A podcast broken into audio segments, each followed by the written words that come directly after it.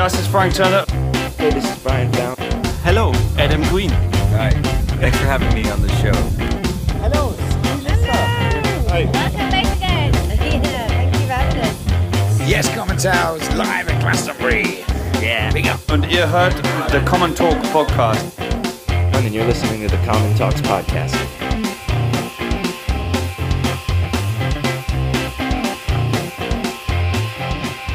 Hello, you're listening to Will Varley. This is the Common Talks podcast. All right, now let's rock on. So, willkommen zur 15. Ausgabe vom Common Talks Podcast. Heute mit Will Varley. Hallo! Hallo Leute! Very good. Wie geht's? Unfortunately, all I can say is hello Leute. Ah, okay, good. And I can't understand any replies. So. Don't worry. Okay, cool. You are on tour at the moment. How's it going so far? It's been amazing, yeah. It's been one of my favorite tours I've ever done on this trip. Uh, really great crowds, great. We've met lots of great people and great gigs. Um, yeah, it's been perfect. Yeah, Cool. great food, beer, bratwurst, lots of All Christmas markets. Yeah, it's cool. been good. Did you go to to a special Christmas market? We went to a, a few uh, in different cities. Yeah, like we've been to one in um, um, uh, where was it?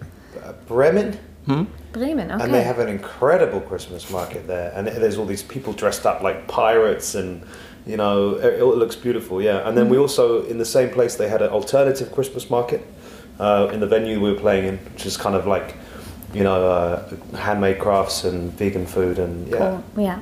Or a vegan food, as you say. You're the English native speaker, so. Okay, so today or tonight it is Berlin, and you'll play in the Badehaus here. Yes. Did you have some time to see the city? Uh, I wish we had. I really do. We tried to go to the Museum of the Wall, but um, we had other things to take care of first, so we didn't have a chance to. Okay, what a pity. Maybe next time. But I think tomorrow morning we can go because we, we have to be uh, out of our hostel at 10 a.m. Okay. They're going to chuck us out. So, uh, yeah, maybe we'll go in the morning uh, when we're hungover. okay, cool. Yeah, let's look back at your 2016. Uh-huh. Um, in January, we saw you with Frank Turner and Skinny Lister here in Berlin. Yes. Um, after that, there was the Flogging Molly cruise, Yes. Um, the US tour with Frank Turner and Beans on Toast. You remember this better than me. then a new album, yeah. um, which even was in the iTunes charts. I, I Yes, read. yeah, yeah. So it was a pretty good year for you. Yeah, for me, it's been a great year. Everybody keeps saying how terrible 2016 is, and uh, it is terrible in some ways. But for me, it's been, uh, in terms of my music, it's been been great. Yeah, I've had some some incredible times. Yeah. Yeah, that. Um, the next question is that um, there was another 2016, Uh-huh. which doesn't look so pretty. Yeah. So a lot of death of a lot Yeah, of yeah. rock stars, a lot of strange decisions like the Brexit and Trump. Mm-hmm. How do you feel about that? About all of it.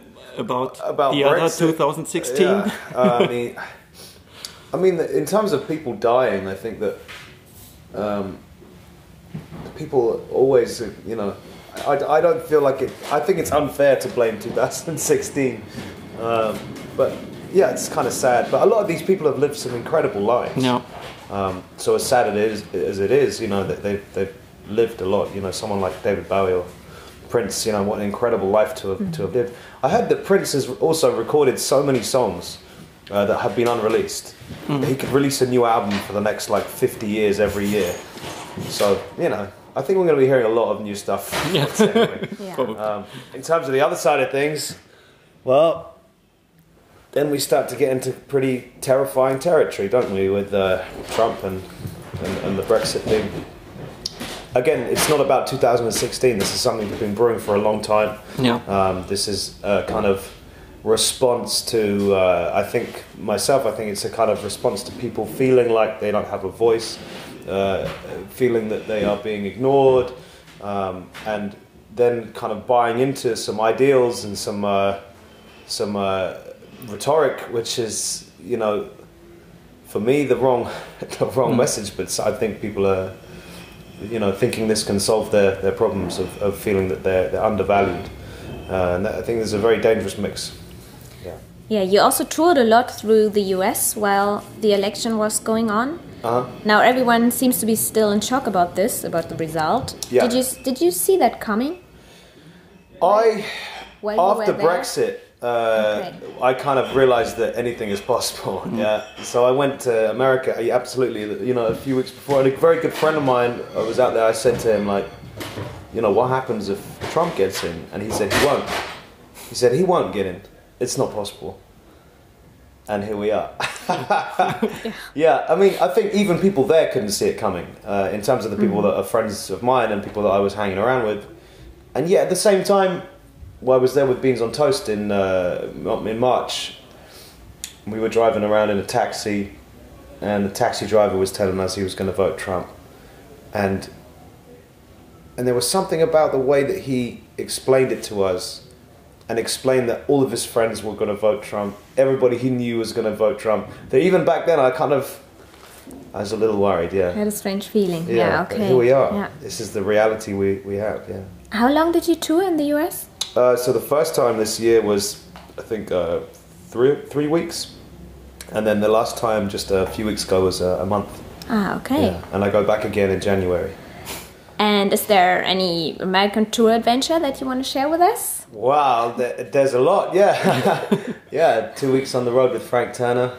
Two weeks on the road with Beans on Toast and his wife. Um, there's a lot of stories. uh, what can I say? I mean, I did the, the thing about touring in in America.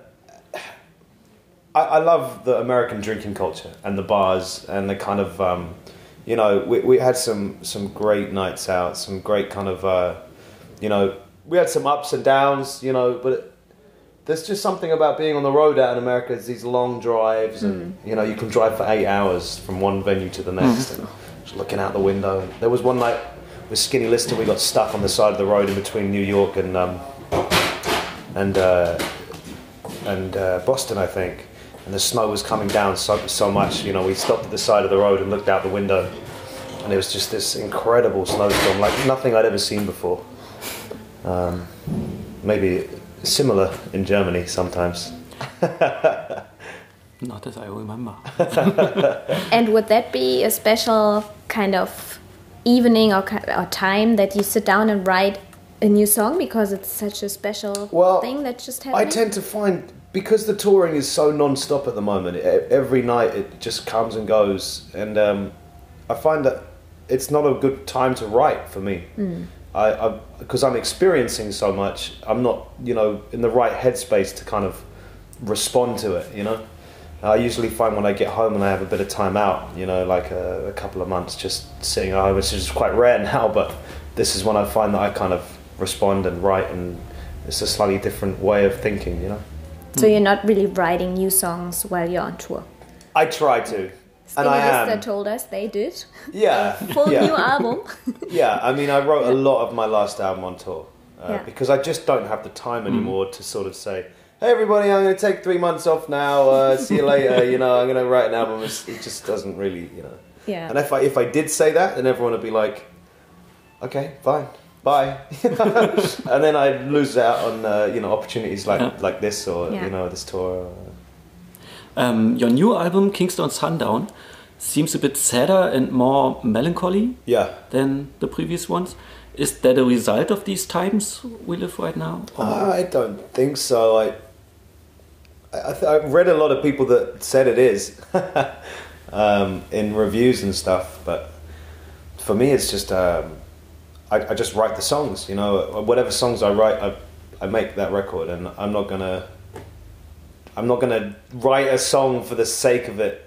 Just because, I, you know what I mean? Uh, it Yeah. Just whatever comes out. That, that's the songs that I've, I've written the last year or so, and uh, that's what I put on the record. But I think, you know, it's for me, it's like there there is some comedy in there. It's just a little harder to find.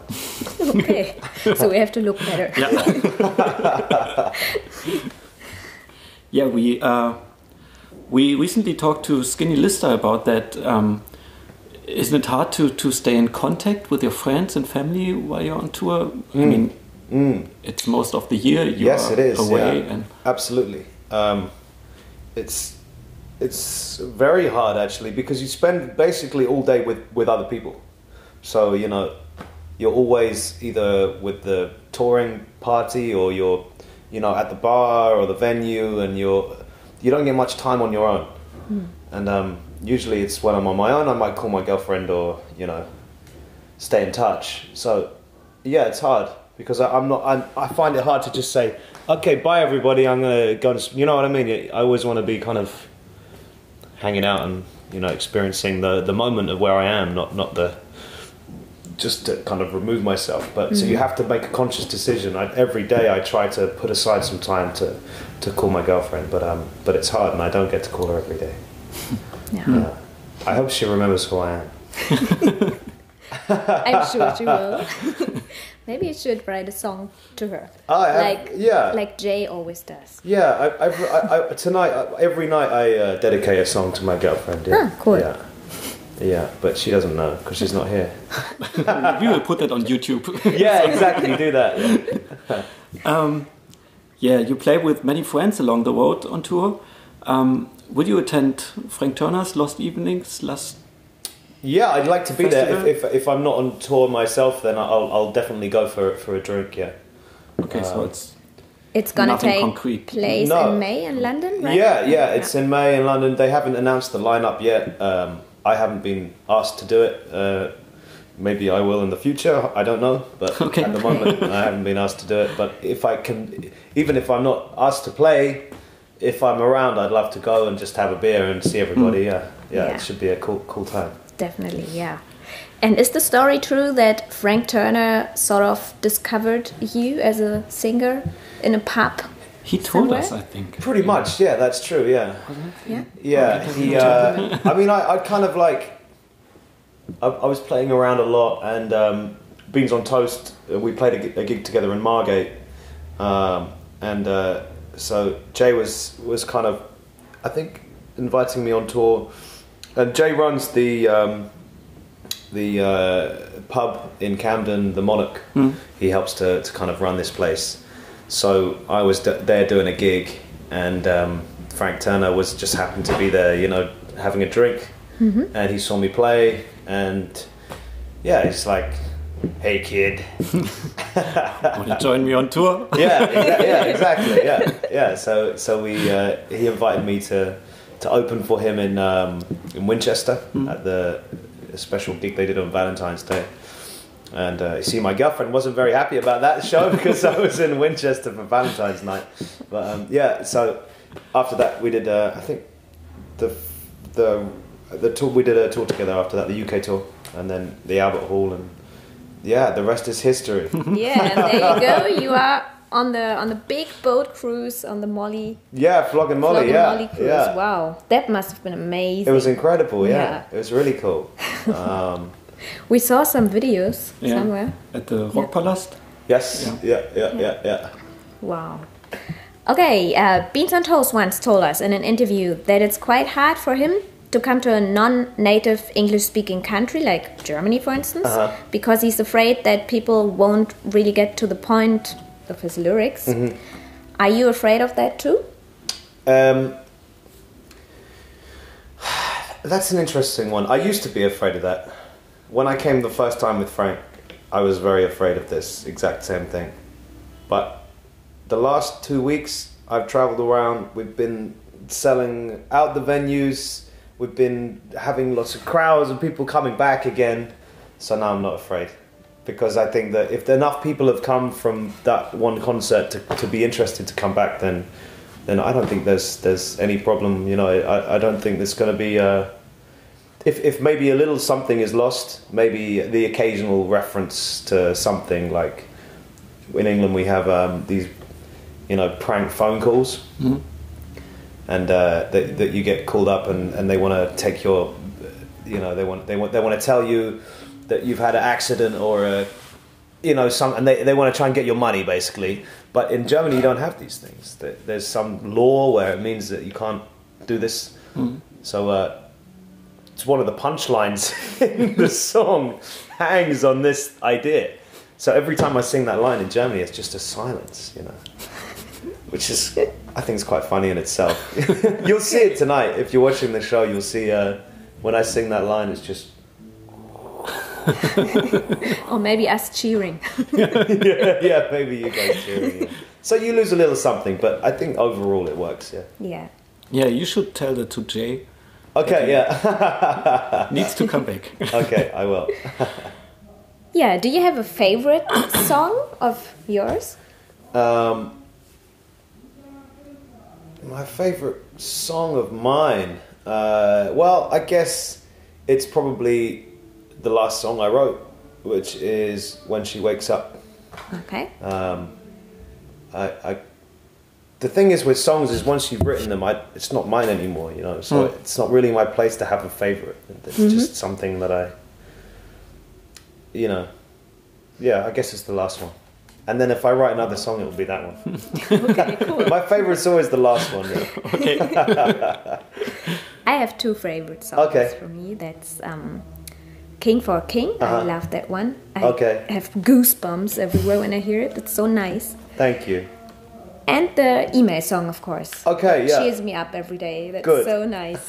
Yeah. Yeah, and in Germany you get the you get the emails just the same. yeah, of course. Yeah, yeah, yeah, yeah. So that works. That works. Yeah. Um, we have some some more. What's your favorite Questions? songs? Okay, yeah. Questions. What's your favorite Frank Turner song and why? Okay, my favorite Frank. That's a hard one. Um, uh, I like. I still believe because I get to play the harmonica on that song when I'm uh, on tour, which is always Okay. fun.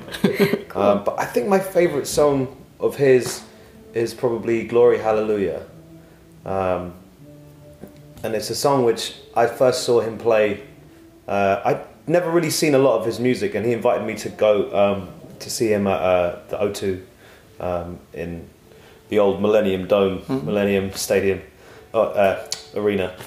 So I went there and I watched him play a set, and he played that song, and there was something incredible about watching, you know, so many people singing something, you know, there is no God. There never was a God. It's okay. You know, we're gonna get through this together, and uh, and it's not like anti-religious. It's not at any point saying you know that religion is is is bad, but it's it's a chance for everybody who doesn't believe in God to sing and be joyful in that fact, and and that's rare to find.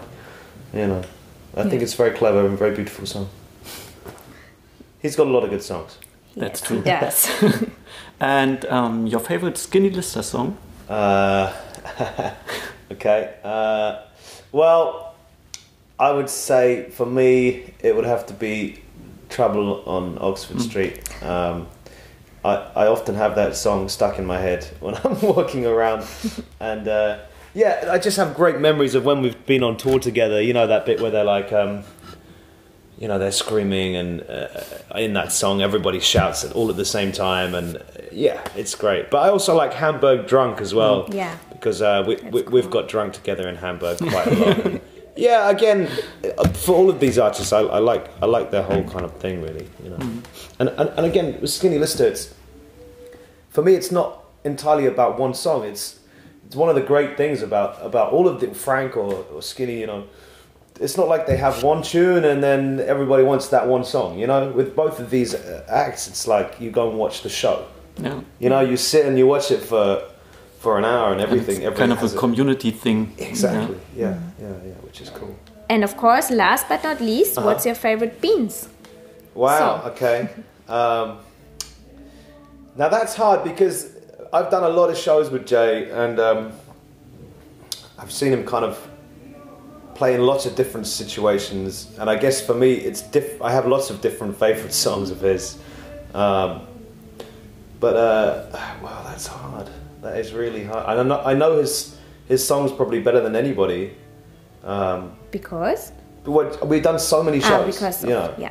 So I've I've kind of I know his songs back to back. A lot of the lyrics. Uh, I think mine is the, the, the last one from the new album. Which was it? Was it the the Fast Train song?